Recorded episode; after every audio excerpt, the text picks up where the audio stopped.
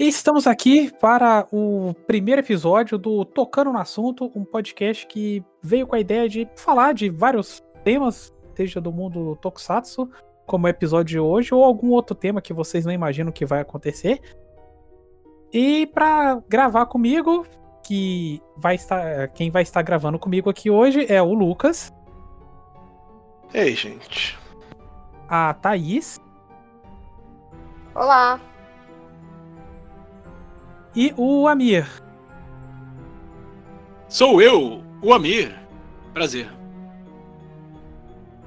E eu sou o host de vocês, o Josué. E hoje nós vamos falar de Godzilla, de 1954, o filme que deu origem à saga dos monstros gigantes destruindo cidades e o filme que deu origem também a, a gente pode dizer que pode ser é o primeiro Tokusatsu, quem sabe?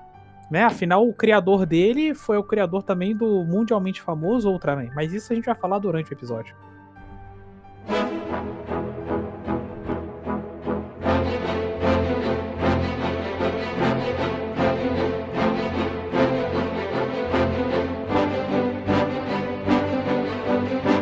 Eu acho que seria interessante a gente falar do. de toda a concepção do filme, né? Tipo assim, esse filme não era para ele existir. Ele. Ele foi meio que feito às pressas para suprir o que seria o filme, filme grande da Torre naquele ano. Porque a Torre já era um estúdio, né? Bem importante no Japão. Era, ia ser uma coprodução Japão-Indonésia. Só que, tipo, na última hora o governo indonésio não liberou o visto da galera. E assim, a gente tá falando de outra época. Esse filme foi feito em 54. Ele foi tipo, quando a gente fala assim, ele saiu em 54, ele foi tipo meio que todo feito em 54. É uma outra época de produção. Você faz as coisas meio que, que para sair já de uma vez. Inclusive a produção durou apenas sete meses. Foi super rápido. É, né, tipo assim. Era. Eles inicialmente eles queriam fazer ele em, em stop motion, né? Tipo, o Godzilla em stop motion. O Godzilla virou, tipo, um ator com, com uma roupa. Porque então, se a gente for fazer em, em, em stop motion, a gente vai precisar de 7 anos. Aí, né, é, a necessidade é a mãe da. Quem mais queria é, em stop motion era o Tsuburaya, né? É, o Eiji. Porque ele, ele, o ele já tinha essa ideia de fazer um filme de monstro gigante. Desde que ele tinha visto o primeiro King Kong, ele tinha essa ideia na cabeça dele, né? Então, tipo assim, estamos falando de uma ideia que ele estava construindo, tipo, há 20 anos. O filme foi realmente feito às pressas, tipo, ele saiu porque tinha que sair alguma coisa, mas essa ideia de fazer alguma coisa com o monstro gigante, o Eiichi Tsubaraya já estava ali fazendo aquilo. Ele já queria muito, né? Porque é, não sei se vocês falaram aí, mas o filme que foi que não foi feito, que era indonésio japonês, era o In the Shadow of Glory. Ele não aconteceu porque a Indonésia teve uma treta com o Japão, aí eles não deram o visa pra galera ir filmar lá no Japão. Então o produtor, deixa eu pegar o nome dele, Ih, que é muito nome japonês. é, Tomoyuki Tanaka, ele que foi atrás, ele falou assim, ele pediu para um cara que era escritor de romance, de horror, o Shigeru Kayama, para ele escrever esse conceito, né, de um filme de um monstro gigante. E depois ele passou isso pro é, pro Ishiro Honda e pro Takeo Murata. E eles construíram essa ideia e foram atrás do Eiichi Tsuburaya e falou assim: "Você é o melhor que a gente tem aqui. Vamos criar isso, mas como é que a gente vai fazer?" E, e aí o, o ele é muito conhecido pelas maquetes dele, né? Ele falou: "Então, se eu não consigo fazer em stop motion, vamos fazer em maquete." É, era é, mas assim, a, a ideia original, né, de como surgiu, como que o, a criatura do Godzilla surge, tava depois deles terem sido negados os vistos, os cineastas estavam voltando da Indonésia e o diretor, o, um do, o cara que, que foi atrás do, do, do escritor, né? O produtor, ele teve a ideia porque ele olhando para fora da janela do avião, ele pensou numa criatura saindo do mar.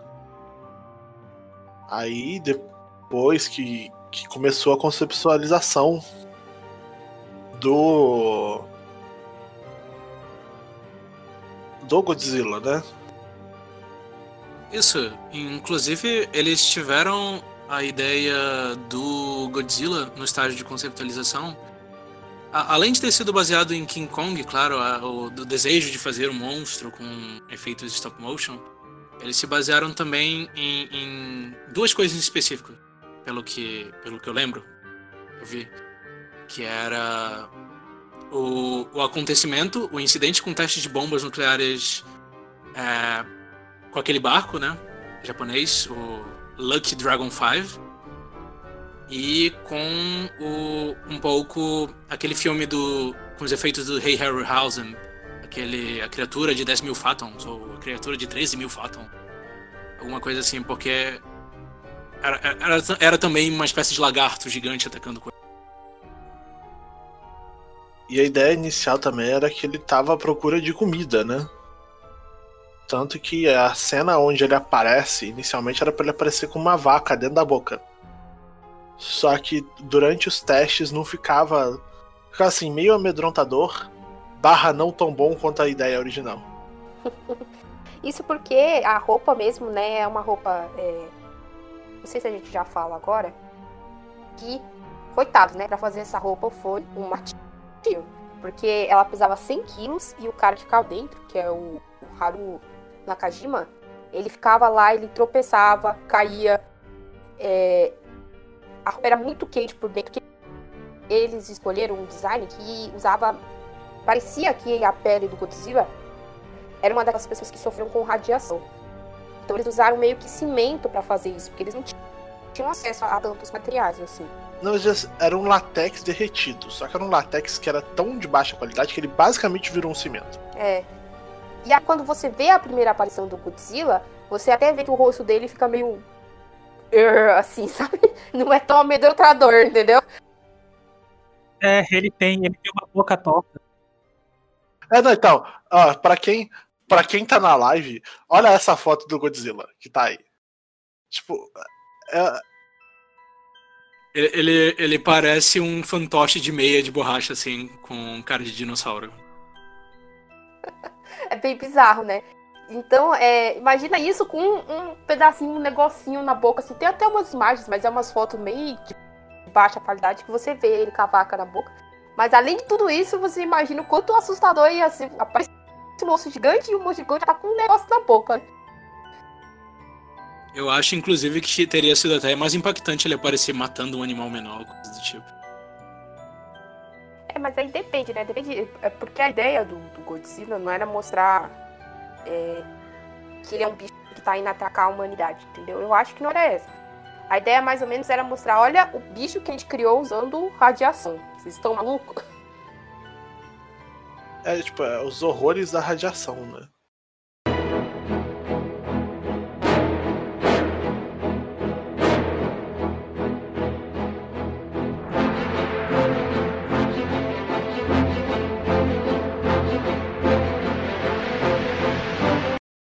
Assim, entrando agora na história do filme já de uma vez, é curioso que, tipo assim, como eles tratavam o, o, Godzilla no começo, né? Porque assim, o Godzilla, ele. A primeira aparição, entre aspas, dele é quando ele destrói dois navios, né? Aí. Quem, alguns poucos conseguem sobreviver acabam aparecendo no, numa ilha de pescadores, né? Não, sobra um só.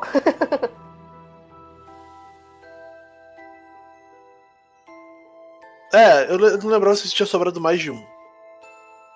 É porque, assim, depois que é destruído, é, alguns deles são recolhidos por outro barco. E aí esse outro barco também é atacado. e aí só sobra um cara. E é engraçado que ele volta e aí eles falam, né? Ah, meu Deus, sou um monstro. E aí um, um velhinho, sempre nesses filmes, sempre tem um velhinho que vai contar a história, né?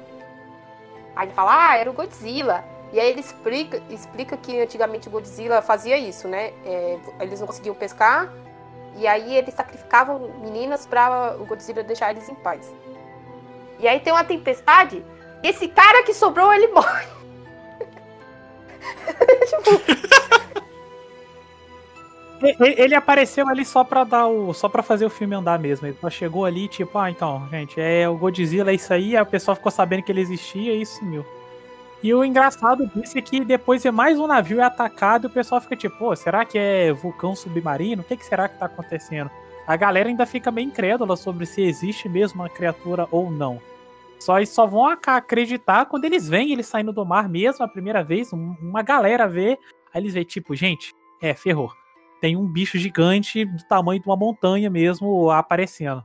Só um parêntese aqui, o, é engraçado que eu pensei que ele fosse demorar mais pra aparecer, mas ele aparece bem rápido até no filme. Não, mas até antes, quando, quando ele aparece da primeira vez, que ele derruba todas as casas e não estão acreditando na população do, dos pescadores. Ah, não, assim, eu conto, conto como aparição quando ele, assim, ele aparece de corpo todo, né? Quando, tipo, você realmente vê ele claramente. Porque é, realmente, você tem essa primeira vez que eles não acreditam, que eles vão falar, ah, não, é só um bando de, de Pois é, só que, assim, pela construção no começo, quando tu vê as casas sendo destruídas como se fosse um furacão, quando tu vê as pegadas gigantes, e aí o cara vai com aquele medidor Geiger lá de, de radiação, e, oh meu Deus, todos não bebam mais dessa água porque ela está infectada com radiação. Tu pensa, ah não, vai ser uma criatura assustadora, alguma coisa do tipo. E aí quando chega na marca dos. É, quando chega na marca dos 21 minutos que o, ele aparece pela primeira vez, que as, que as crianças já as pessoas estão andando na montanha, elas veem a cabeça saindo na montanha. Eu, eu tive um ataque de riso. Eu não lembrava de ser daquele jeito. eu só tive um ataque de riso. Porque. Não, tem sim, é porque pra gente hoje em dia, como a gente tá acostumado com efeitos especiais e tais, então, tipo, acaba sendo meio que tosco mesmo, assim, o visual do Godzilla, essa boca meio torta dele e tal. Eu, é o mesmo esquema quando você pega o primeiro filme, do, dos irmãos Lumière lá, que era só do trem. A galera saiu correndo de dentro do cinema e pra gente é só tipo, ah, beleza, é um trem e tal. Mas se você se botar com os olhos da época, você vê que a parada foi feita, tipo, nos anos 50, você vê, tipo assim, cara, fica imaginando como é que deve ter sido a galera que viu isso pela primeira vez, assim, sem ser em stop motion, né? Porque é, já tinha essa tecnologia na época, né, de stop motion, fazer uma coisa diferente, aí o pessoal deve ter pirado. Tanto é que existe uma versão americana do filme, então, tipo, ele fez um sucesso pra fora ali do país. Tipo, nos anos 50 é um negócio meio que, tipo, hoje em dia, beleza. A gente com Netflix, com tudo, a gente tem um filme que sai, sei lá, na Indonésia, a gente consegue ter acesso a ele. Qualquer filme oculto, assim, que caiu na internet, beleza. Pô, nos anos 50, o filme ter feito um barulho tão alto pra, tipo, alguém nos Estados Unidos se interessar pegar e fazer uma versão dele e tal, é porque ele fez um sucesso considerável e tal. Ou pelo menos foi muito falado. É, não. E, é, agora falando rapidinho como é que foi gravado a parte do Godzilla, ela era gravado em. Normalmente assim, cinema é gravado em 24 FPS. Significa que são 24 frames por segundo. São 24 imagens sendo tocadas sequencialmente a cada segundo. O, as cenas do Godzilla eram gravadas em 72 FPS. E depois eles então ela era gravada com muito mais quadros. Quando você corta quadros, você diminui a velocidade. E além disso, como esses, a roupa dele era muito pesada, a forma como ele se mexia era realmente. Ele não tinha muita liberdade de movimento. Isso somado à velocidade realmente parecia um monstro na época. Pra gente hoje em dia. É, porque se você parar parar pra ver, por exemplo, se você pegar o primeiro King Kong pra ver, você percebe quando tem o corte de fazer a foto para o boneco se mexer, né? Porque era um boneco de massinha, coisa assim. E a pessoa ia, mexia um pouquinho, tirava foto, mexia um pouquinho, tirava foto. Naquela época não existia uma, uma edição tão ágil como a gente tem agora. Então você consegue perceber quando é que tá tirando, tirando a foto.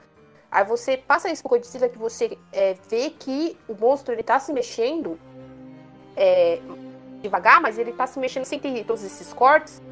Então, foi uma evolução muito grande na época. Inclusive tem um termo, né, que é específico para o que o Tsuburaya desenvolveu com, com o Godzilla, era Sultimation, né? Alguma coisa assim, animação usando roupa. Porque apesar de eu ter rido dessa parte, é principalmente por causa dos olhos. Os olhos bugalhados meio que é, tiram um pouco do misticismo, assim, né? Por isso que a maior parte das cenas do filme são à noite. Mas o filme em si tem toda uma atmosfera muito, muito, muito séria, muito tensa. Não, sim. E o, o mais interessante desse filme do Godzilla é que tem eu, eu tem um trope que vai se manter até nos filmes mais atuais, o cientista que fala, não, gente, é melhor a gente não matar, é uma força da natureza, a culpa na verdade é nossa e tal, pá. Mas aí, como sempre, os militares, a outra galera, não, a gente tem que matar ele de qualquer jeito. Só que eles não encontram uma forma de matar ele, porque se ele, ele resistiu a, a níveis altíssimos de radiação, que a na época, e digamos que até hoje, a arma mais poderosa que a gente tem é bomba nuclear. Se ele resistiu a isso, o que mais que a gente pode usar contra uma criatura dessa? E é engraçado ver que é, o doutor, é, doutor Yamani, né? É, é, e foi feito pelo Takeshi Shimura. O Takeshi Shimura, ele fazia filmes com o Akira Kurosawa, né? É, e quando é, foi lançado Godzilla, a galera falou assim: caramba, em Godzilla não tem ninguém que atua bem. Sendo que quando ele atua nos filmes do Akira Kurosawa, todo mundo falava: nossa, que ator bom. pra, vocês verem como, como tinha um, um, Como ainda tem, né, um preconceito com a galera que faz filmes mais. É, hoje em dia a gente chama de blockbuster, mas antigamente não tinha esse termo, né? Mas esses filmes que você é mais fantástico a coisa, né? É, e, e, ele é maravilhoso nesse filme, né? Que ele vai lá e quando ele acha o, o, ele acha um fóssil e aí ele explica, né? O Godzilla é de tempos desde Jurássico e por causa da radiação ele ficou desse jeito. A culpa é nossa, a gente fez isso. E até a, essa cena no, quando ele vai revelar, né? E tem toda uma discussão se eles deviam revelar para o público ou não que o Godzilla existia é, você vê que tem até mulheres ali. Você vê como o Eshiro Honda, ele estava à frente do tempo dele, né? Naquela época, você não ia imaginar que uma mulher ia estar tá ali discutindo com a galera sobre coisas para falar para a população, entendeu? É uma cena maravilhosa. É. Mas, assim, a mulher central do filme, que é, que é a filha do doutor, ela meio que tem um papel mais de, de mulher submissa, né? Tipo, ah, eu ajudo meu pai, eu gosto desse carinha. Aquela é engraçado porque, assim, é, o Etiro Honda, é, quando ele casou com a mulher dele, é, foi numa época em que as pessoas meio que não aceitavam muito você se casar por amor, vamos dizer assim, entendeu? Você só casava com quem seu pai mandasse, com quem sua mãe mandasse, entendeu? E é, eles foram meio que expulsos de casa e tiveram que se virar. Inclusive, o Eiichiro Honda, ele foi para frente de batalha durante a guerra, né? E num do, dos documentários que eu mandei, a, a, esposa dele até fala, né? Que, que ele estava fora do Japão, quando acabou a guerra, ele voltou. E aí ele voltou é, por Hiroshima, se eu não me engano. E aí ele viu toda aquela destruição. É, naquela época não existia TV, só existia rádio. Então, boa parte do Japão. É, não existia TV já, não, não existia, gente. Tem, tem um televisorzinho no filme, mas eu imagino que, como a guerra foi 10 anos antes, não é, era um pouco diferente. É. Mas na época, na época da guerra eu acho que não existia muito, não. Então. Já existia TV quando o filme saiu, mas era aquilo assim. TV era, era não era comum. Ela tava. Na época da guerra, na época da guerra, TV é uma invenção de 30 e poucos. Só que a TV, como a gente conhece, só vai começar a ficar comum no pós-guerra. TV era uma invenção que existia. Não, não, era um, não era uma coisa que alguém tinha. A invenção era do pré-guerra. A TV ela só vai passar a existir mesmo. Não, não, é nem só, não tô falando de ser popular, não, tá? Eu tô falando, tipo assim, de alguém ter esse treco em casa e ter uma emissora. Só vai passar depois do pós-guerra. Isso não é só no Japão, não. Isso é no mundo todo. ah, sim. Mas é que você vê. Quando. Quando o Japão se rendeu, toda a mensagem que foi passada por rádio foi: o Japão se rendeu. Entendeu? Então, você pode pensar que muita gente não sabia que o Japão foi bombardeado por duas bombas atômicas. Entendeu? Então você imagina, o cara voltou da guerra, voltou para um dos lugares que foi é, bombardeado. E ele viu toda essa destruição e ele queria passar essa mensagem no filme, né? Inclusive. É, eu até me perdi. O que, que é? Não, sim, aproveitando que você falou, inclusive a cena de destruição da cidade é porque o Godzilla destrói primeiro uma vila e depois ele vai destruir. Eu, eu acho que é Tóquio, né? Por onde ele passa. Não, não a primeira não? cidade que ele passa não é Tóquio.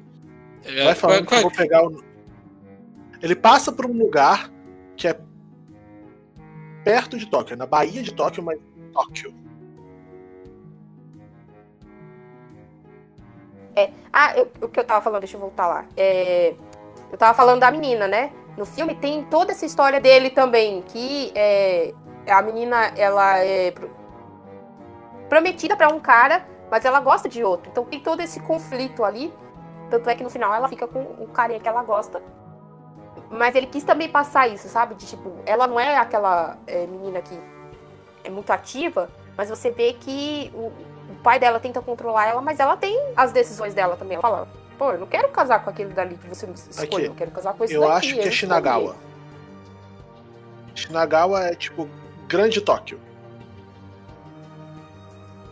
Não é Tóquio, mas é Grande Tóquio. É porque ele tá indo pra Tóquio. Ele tá indo pra Tóquio. E aí a galera faz tipo um, um uma armadilha pra Primeiro, ele. Primeiro ele ataca, ele aparece na Baía de Tóquio. E aí então eles resolvem fazer aquela contenção de. fazer basicamente uma grande cerca elétrica, né? E aí é, é a segunda vez que ele ataca.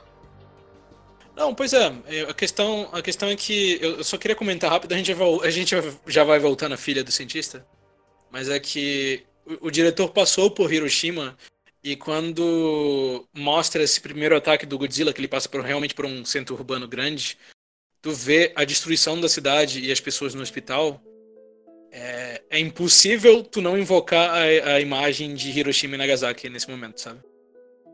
Tem até uma cena muito forte que é a, mãe abraçando as crianças e falando assim: daqui a pouco a gente vai ver o seu pai. Então, tipo, nossa senhora, sabe? É a cena que bate forte ali. E também no hospital, quando ah, eles estão testando as crianças, são crianças ali, vendo que elas estão contaminadas com radiação. Então toda a ideia dele foi representar. O Godzilla é uma representação do que a bomba fez. A bomba matou muita gente, matou, mas quem sobreviveu ficou com essas cicatrizes pro resto da vida, entendeu? Ficou contaminado pro resto da vida. Então ele queria mostrar isso. E, nossa, é impactante é pesado demais. A galera fala, ah, filme de monstro gigante, meu filho, quando você vê essa cena, você já fica mal. pois é, tem a cena que o doutor mede a criança e aí ele vira.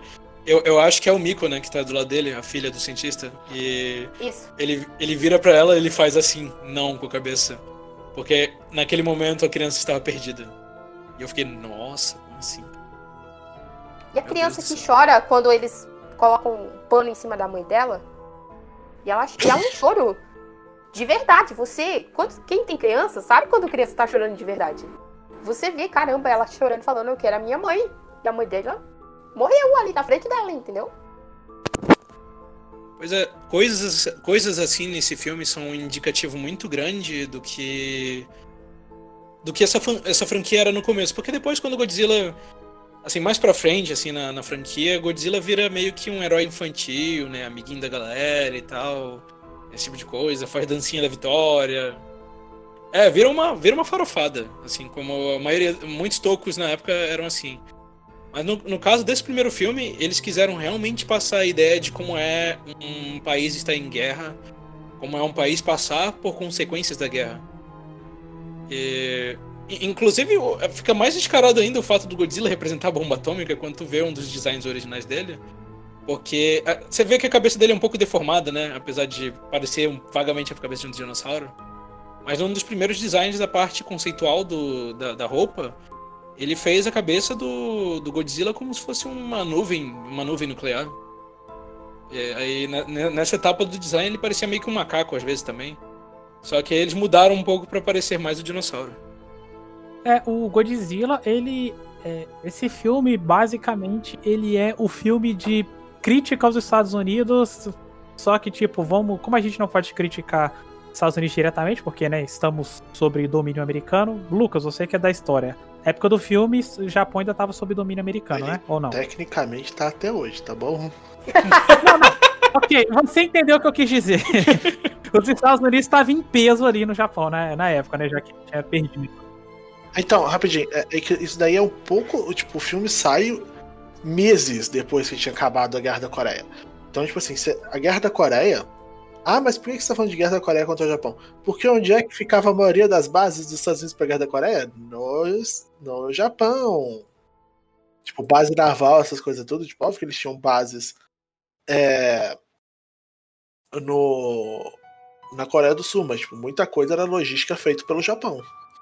Aí, tipo assim, aí, tipo, estamos dominados pelos Estados Unidos, a gente não pode fazer uma crítica direta. Então vamos fazer uma crítica indireta, que é que nem o pessoal faz, faz hoje em dia com humor e tudo mais, com, char, com charge e tal. Então, em vez de falar que é uma bomba nuclear que ferrou o pessoal, não, vamos fazer uma coisa fantástica. Tem um monstro que, por acaso, acordou com energia nuclear, e esse monstro veio aqui, destruiu duas cidades, praticamente, nenhuma vila, e o raio que. E ele queimou o pessoal com queimadura de radiação e tal, mas não é a bomba nuclear, isso aqui é um monstro, é uma outra coisa. assim. E tal. Então, essa foi a forma dele fazer a crítica dele ao que os Estados Unidos fez, só que de maneira velada, entre aspas, assim. Eles falam basicamente, gente, guerra é ruim. Não tenham guerra. Não vamos fazer guerra. gente." Eu pensava que a mensagem, na verdade, era um pouco mais velada no filme. Só que vendo ele, ele, ele é super anti-guerra, não tem como ter outra interpretação vendo aquele filme. Não, tanto é que o próprio cientista lá, ele, a única forma de matar o Godzilla é através do, da bomba de oxigênio que, que ele cria. E ele mesmo fala, tipo assim, olha, não tô, não tô querendo mostrar isso aqui pro mundo, porque o que acontece? O pessoal, eu, isso aqui eu desenvolvi em forma de arma. Só que eu tenho certeza, eu tenho que continuar minha pesquisa, que eu vou conseguir apresentar isso pro mundo de uma forma positiva, que não seja arma. Que as pessoas não fiquem tentadas a usar como arma. Tanto que ele fala que ah, uma concentração mínima dessa da bomba que ele fez e falou que é capaz de levar Tóquio pelos ares assim. Ah, então ele vira e fala tipo, não, cara, o ser humano, ele vai querer usar isso aqui como arma. Então eu só vou apresentar isso pro mundo quando eu tiver 100% de certeza que tem como eu usar isso aqui sem ser como arma. Aí, assim, o cientista ele cria o negócio que basicamente liquefaz tudo que tá dentro da água, né? Ele liquefaz toda forma de vida. É, que tivesse oxigênio de alguma forma. Que tem oxi- oxigênio, né? Ele tira o. Ele tira o oxigênio da água e aí liquefaz o que, o- as coisas que tem oxigênio que estão dentro da água, entendeu? A parte quando, quando vão pedir pra ele usar isso, que ele fala que ele tenta destruir a pesquisa dele, né? Aí ele fala, nós, é, eu posso destruir minha pesquisa, tipo, fazer só um, que eu, posso, que eu ainda vou viver com constante medo de que em algum momento alguém vai me pedir pra eu fazer outro disso, sabe? Sim, não, ele. É, exatamente. E fica aquela coisa, tipo, pô. O que que impede de pegar, sequestrarem ele, torturarem ele e fazer ele fazer uma outra. Uma outra bomba nesse esquema? E eu vou falar que eu achei meio pai, entendeu? Assim, ó. A, o doutor, que é o Serizawa, ele que era. É, ele que era o prometido pra Emiko, né? E aí ele fala pra ela o que, que ele tá fazendo e fala assim: você tem que me prometer que você não vai dizer pra ninguém, tá?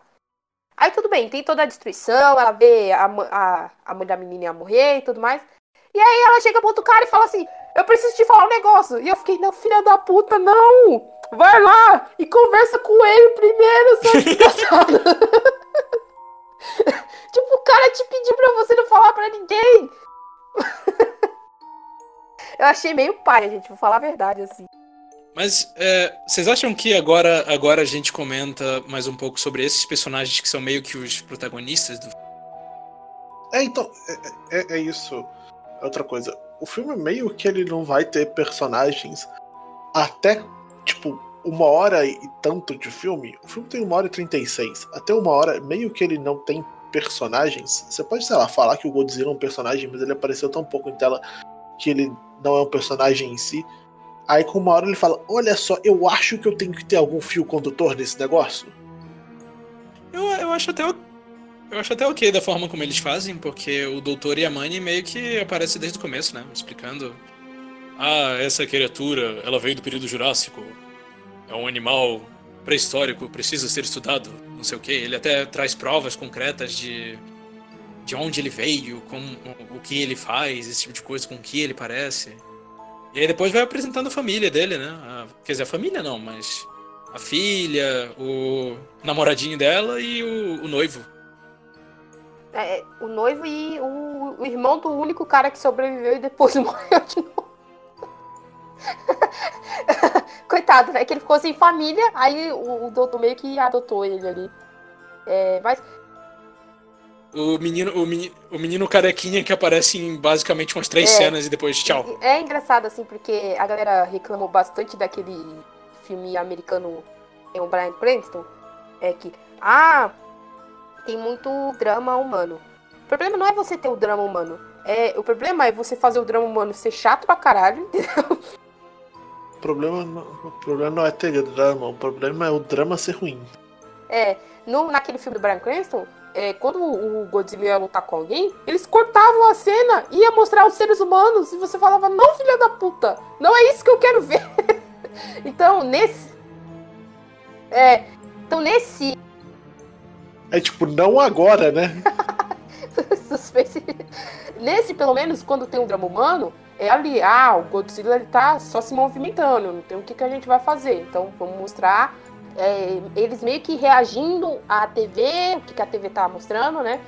E dando um pouco do drama humano deles, que é bem pouquinho, não, não tem um, um grande desenvolvimento, mas é o suficiente para você se importar, entendeu? Quando chega lá no final, por exemplo, que o, que o Serizal vai, vai se sacrificar, você entende o que, que ele tá fazendo. Ele falou: é, é, ok, eu vou ajudar, vou deter esse monstro, mas é, eu vou também acabar com tudo isso. Não vou deixar para que alguém use o que eu criei em forma de arma, entendeu?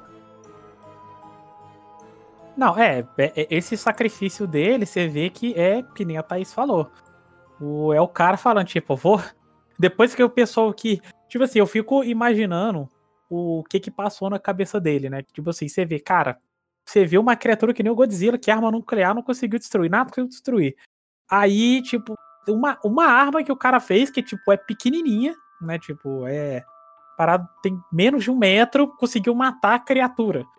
Obviamente ia começar uma corrida atrás do cara para poder. para poder conseguir essa arma e tudo mais. Então, ele não tinha outra opção ali senão não fazer aquele sacrifício ali. Inclusive, eu, eu afirmo que esse é o único filme de Godzilla que o drama humano funciona. Porque nos outros, não é, é, às vezes não é bem construído, às vezes é. Ah, é, tem, um cienti tem um cientista, não, tem um empresário rico que quer roubar os, os ovos desse bicho, desse bicho gigante aqui para usar para ganhar dinheiro. Ah, tem um empresário rico que quer entrar nessa vila aqui para fazer não sei o quê. E aí tem, sei lá, uma criancinha que fica andando, tal, esse tipo de coisa. Aí não, aqui, nesse filme, o drama humano ele é, ele é dosado na medida certa. E a história dos personagens tem muito a ver com o conflito que tá rolando. Eles reagindo ao conflito e, querendo ou não, um deles pode ter a chave para acabar com o conflito e ele acaba ajudando no final. Não, mas é porque é aquilo também, né? O primeiro do Godzilla, ele é um filme muito diferente do que acabou se tornando a série depois. E eu acho que ele, a série só vai retornar a ser tão séria assim no Shin Godzilla 2015. Sim, dirigido pelo criador de Evangelho. O primeiro, o primeiro da era Heisei, ele meio que cancela todos os da era Showa menos o primeiro. Ele é como se fosse uma continuação do primeiro, entendeu? Eles fazem assim, ah, a gente vai meio que, entre aspas, fazer um soft reboot. E é um segundo Godzilla que aparece, é, mas aqueles outros que apareceram na Era Showa nunca existiram, entendeu? E ele é muito sério, então eles quiseram é, trazer essa seriedade que tinha no primeiro. Inclusive, ele foi criticado na época porque não tinha muita comédia. Porque meio que quando você faz filmes de monstros gigantes assim, eu, eu, acho que. Eu não sei como foi a reação da crítica na época, né? não cheguei a procurar muito sobre isso. Mas eu imagino que as pessoas só viam Godzilla mais pra dar umas risadas, assim, ver uma galhofa e desligar a TV depois, sei lá. O, a, a ideia original da série meio que se perdeu com, com o tempo. O capitalismo falou mais alto. É por, isso que eu, é, é por isso que eu acho meio triste, porque esse primeiro filme é tão, é tão sério, ele discute assuntos anti-guerra, ele fala sobre a coisa da época, de que você deveria proteger a humanidade, sei lá o que, e você chega no outro, sei lá, o Godzilla tá rindo do dinossauro que caiu, tá rindo do dinossauro que ele meteu. É, não, Gotsuki, Minizilla, é, é, Godzilla robô. Ele tem um arqui-inimigo que veio do espaço e tem raças alienígenas que controlam os kaijus nesses filmes. É. Extra... Extrapolou é, que só. E depois. Assim, eu acho que, que a, a, o negócio começa a virar galhofa demais no primeiro contra o, o King Kong. Ah, Godzilla. É... Porque eles. King Kong. E se a gente colocasse mais monstro? Mas no segundo Aí, filme é- do Godzilla, Godzilla. É, eu, eu nunca lembro. é, Não, porque tem. É porque na América veio como Godzilla Rides Again, né? E É. no- em japonês eu acho que uma tradução direta era é, o, o contra-ataque de Godzilla. Algo assim.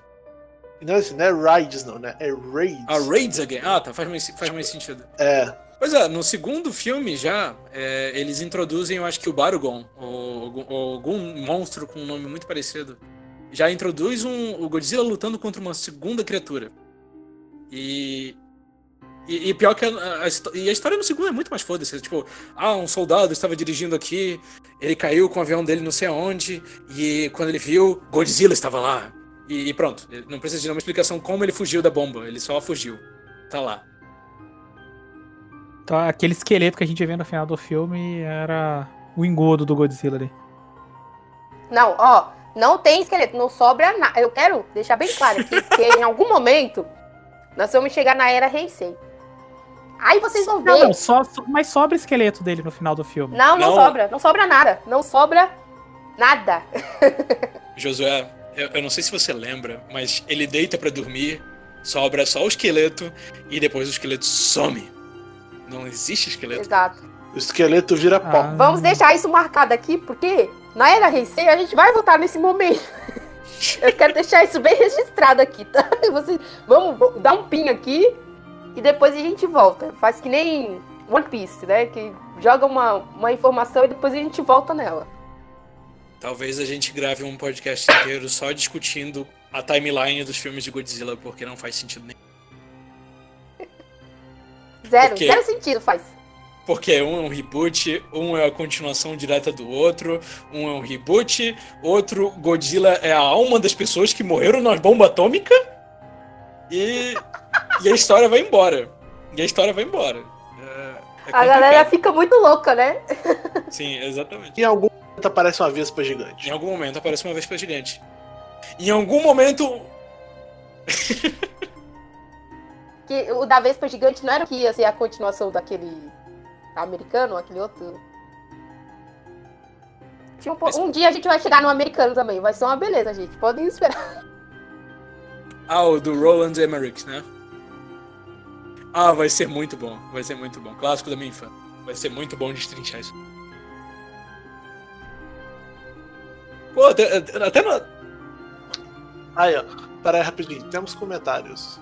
O, o Dana Black, que é amigo meu, o Mozo Matheus, tá falando que o monstro do filme 2 é o Angios. Isso, Anguirus. Muito, muito obrigado. Desculpa por ter me enganado nisso aí. Que belo nome. Ele veio do espaço? Por favor, me diz que sim. Por favor, me diz. Não, os monstros só começaram a vir, a vir do espaço depois. Ah, puta merda. E- Inclusive, eu acho que o primeiro monstro que vem do espaço mesmo é o King Ghidorah, o que é as pessoas consideram o rival do Godzilla. Só que isso é uma história para outro, pra outro momento. Os outros simplesmente eram cajus que, que, que habitavam a Terra junto com o Godzilla. Acho que a gente podia falar um pouquinho de como surgiu o o rugido dele, né? É, porque o som dele, assim. e o designer de som barra. É, pessoa que fez a trilha, Akira. ele inicialmente falou assim, então, não era nem pra esse bicho ter fazer som, né, gente? Porque é um réptil, né? É porque a galera, a Aí- galera falou assim, eles pegaram vários sons de pássaro, essas coisas, e tentaram mixar ali. E eles. Na verdade, era, era som de. Era rugido de leão, rugido, é, é, rugido de tigre. Era som de grandes, de grandes felinos, né? Não dava muito Eles certo. né? tentavam. É, eles tentavam dar uma, um- uma mexida pra, pra sair um. virar outro som, só que ainda tava muito natural. Aí o cara que fez a trilha propôs, o compositor da trilha, de usar o som de um. de um contrabaixo. Isso, aí ele. E aí foi assim aí que foi ele pegou uma, uma luva, né? E passou assim no contrabaixo. Hum, Aí é o som do Godzilla, gente. Que inclusive é, é super reconhecível. Eu escuto esse rugido em qualquer lugar, eu já sei do que se trata. Assim como a música tema também. É, é, é impossível tu, tu ouvir e não lembrar do filme, da franquia como um todo. Inclusive o Akira Ifukube, né? Ele tinha uma ideia totalmente diferente do que era o Godzilla pra ele, né? Pra ele o Godzilla era a representação japonesa de que não queria ser, se render à guerra, entendeu? Ele tinha toda uma outra visão, é porque quando ele foi chamado pra guerra, é, ele ele levava máquinas de raio-x sem proteção. E aí ele foi sofreu envenenamento por radiação. Então por isso que ele não foi pro front, diferente do Eshiro Honda, que foi pro front, entendeu? Então ele tinha toda uma outra visão de como aconteceu a rendição japonesa. É, a gente vai deixar depois os links. Eu arranjei um monte de link, gente. Vocês vão colocar isso depois no negócio do podcast para vocês ouvirem como é, a visão dele do que era o Godzilla era tão diferente do Eshiro Honda. Por isso que tem algumas músicas que são mais é, exaltadas, assim, parece mais marcha do que uma música meio melancólica que possivelmente alguma outra pessoa iria fazer, entendeu?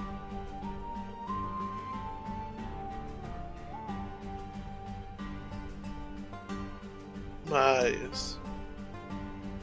É interessante também, assim, tocar em algumas coisas aqui. O próximo filme do Godzilla ele já sai em 55. E, tipo, 55, 56. É, é, os filmes entraram também numa. numa linha de produção enorme, né? É, aí é aquela parada, né? Quando o negócio começa a entrar em produção, nesse nível de produção assim, a qualidade tende a cair, né? Infelizmente. Por isso que Godzilla ficou, como a gente falou, entrou numa galhofa mu- muito louca depois de um tempo. O que é bem triste, porque, assim, é, o que eles competiam agora é, era com a TV. E na TV eles faziam esses bichos fazerem, serem mais apelativos para as crianças, para, obviamente, vender brinquedo, gente. É para isso que o Tokusatsu existe, sinto dizer para todos vocês. Então, desde aquela época, o que eles queriam? Se você conseguia fazer dinheiro com o marketing, vender brinquedo, era muito bom, porque ajudava, entendeu? Não só a bilheteria, mas isso também ajudava. Então eles foram tentando transformar o Godzilla em algo mais apelativo para as crianças. Daí surgiu o filho do Godzilla, essas coisas. É, mas infelizmente pendeu para galhofa, apesar desse primeiro filme ser bem sóbrio. é, tanto é que quando ele foi lançado, que tinha filas e filas para galera assistir, muita gente que se lembrava da guerra falava não, é assim mesmo, entendeu? A destruição, como aconteceu, as pessoas serem vítimas de radiação e a gente, naquela época, ninguém sabia, até hoje mesmo, a gente mal sabe o que a radiação realmente faz com o corpo humano, entendeu? A gente só sabe que se você for envenenado por radiação, sinto muito, foi bom te conhecer, infelizmente. Mas, é, então, para eles era uma representação disso, uma representação de quanto o único país do mundo que sofreu com duas bombas atômicas, entendeu? É um povo que foi machucado eternamente. É, e depois disso, é, infelizmente, era um produto, eles tinham que vender. E aí tiveram que ir atrás de como fazer brinquedo, como apelar pro lado mais infantil. É tipo nos anos, é tipo nos anos 90 que tinha o que tinha o desenho do Rambo, anos 90, nos 80, né, que tinha o desenho do, do Rambo, do Robocop e tal, umas paradas mó adultas e que eles conseguem transformar em produto infantil. É tipo isso. Pô, é, teve diversas. te- Teve Ro- Robocop teve desenho, Jumanji teve desenho. Só que Jumanji era um filme infantil, né? É... Tartarugas Ninjas, que não era uma, uma propriedade infantil, eh, intelectual infantil antes, virou um desenho. Te- Diversas coisas nos anos 80 tinham desenho. Então, realmente é uma coisa normal. Ó, aqui, ó. O, o Dana Black até corrigiu ali. O, o filme do, do King Kong é, é só 62. Mas a, a Torre meio que virou a casa dos monstros gigantes. 64, eh, 54 Godzilla, 55 o Godzilla Raids Again, aí 56 Rodan, 57 The Mysterians, eh, 58 Vahan, aí The Three Treasures em 59, 61 Motra, se- é, 62 King Kong vs Godzilla. Aí vai. Tipo, ela não passa um ano sem fazer pelo menos um filme de Ela bicho só vai fazer uma gigante. pausa ali no final dos anos 70 mesmo, né? É, 85. Aqui, ó.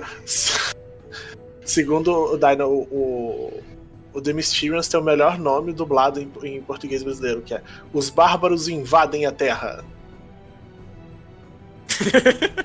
Acho que com isso a gente pode encerrar o programa de hoje. Falamos do primeiro filme do Godzilla, que é muito bom pra época. Tipo, eu não esperava que o filme fosse ser ter um ritmo tão bom, porque eu não tô tão acostumado com filmes antigos. Eu vejo o filme, sei lá, 70 pra cá. Nunca fui num filme tão antigo. Mentira.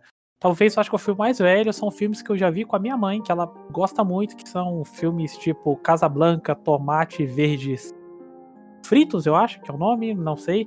São filmes bem antigos e que tinham. tem um ritmo muito lento. Então quando eu falei, cara, vê o primeiro Godzilla, que eu acho, vamos ver. Eu vi, pô, o filme tem uma hora e meia, mas vambora, vamos encarar o desafio. E tipo, não, o filme tem um ritmo de filme atual, assim mesmo, assim. Eu fiquei bem impressionado, assim, e vamos Esperamos que os próximos que a gente for pegar pra analisar continue assim. E é um filme que dá pra recomendar pra galera ainda hoje. Godzilla de 19... o, original de, de 54 eu recomendo pra qualquer pessoa. Ele é inclusive muito melhor do que a maioria dos tokusatsu que saíram nos anos 60, que é- era tokusatsu pra caralho. Eu acho que a, a única coisa que você estranha mesmo no, no filme é, é mais assim o- os diálogos e alguns cortes, mas de, de resto é, é uma hora e meia só, não dói nada. Sensacional, na minha opinião. É um filme que realmente ele se segura muito bem até hoje. Tipo, é um filme que ele envelheceu bem. E uma coisa que ajuda muito nele é o fato dele ser um filme curto. Ele ser, tipo, realmente um filme curto, tipo, uma hora e 36, gente. Quando foi a última vez que você viu um filme tão curto?